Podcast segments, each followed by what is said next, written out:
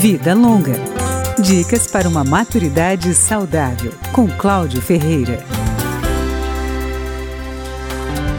A asma é uma doença inflamatória que pode aparecer em pessoas de qualquer idade.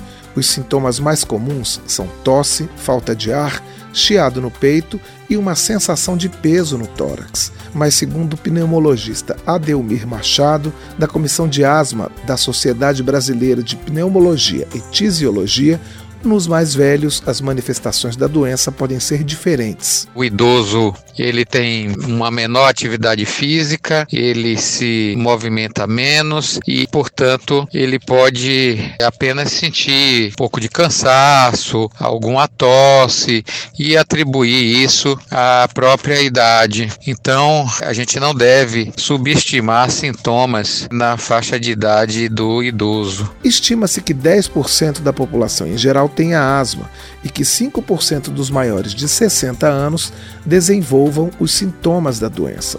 Ela tem fatores genéticos e ambientais, como explica o doutor Adelmir Machado. A inflamação da asma é desencadeada por alérgenos, ou seja, substâncias encontradas na poeira, poluição ambiental, piorada pela fumaça do cigarro, odores fortes e até emoções. O diagnóstico da asma é baseado na história clínica do paciente, no histórico familiar e no exame clínico. O principal exame é a espirometria, um teste de função pulmonar.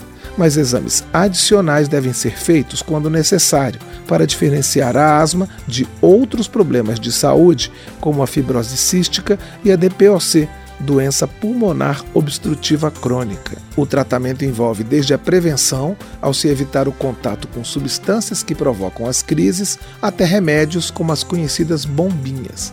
Adelmir Machado recomenda cuidado na administração dos medicamentos. Os idosos geralmente têm outras comorbidades e, portanto, as doses devem ser ajustadas. O maior risco da asma, principalmente no idoso, que pode levar a uma mortalidade maior, é a morte por asfixia. Mas temos que lembrar também que alguns desses idosos têm doença coronariana, são diabéticos e utilizam outras medicações que podem não só interagir, mas também dificultar o controle da asma e vice-versa. Segundo o especialista, mudanças bruscas de temperatura e infecções por vírus também podem desencadear crises de asma.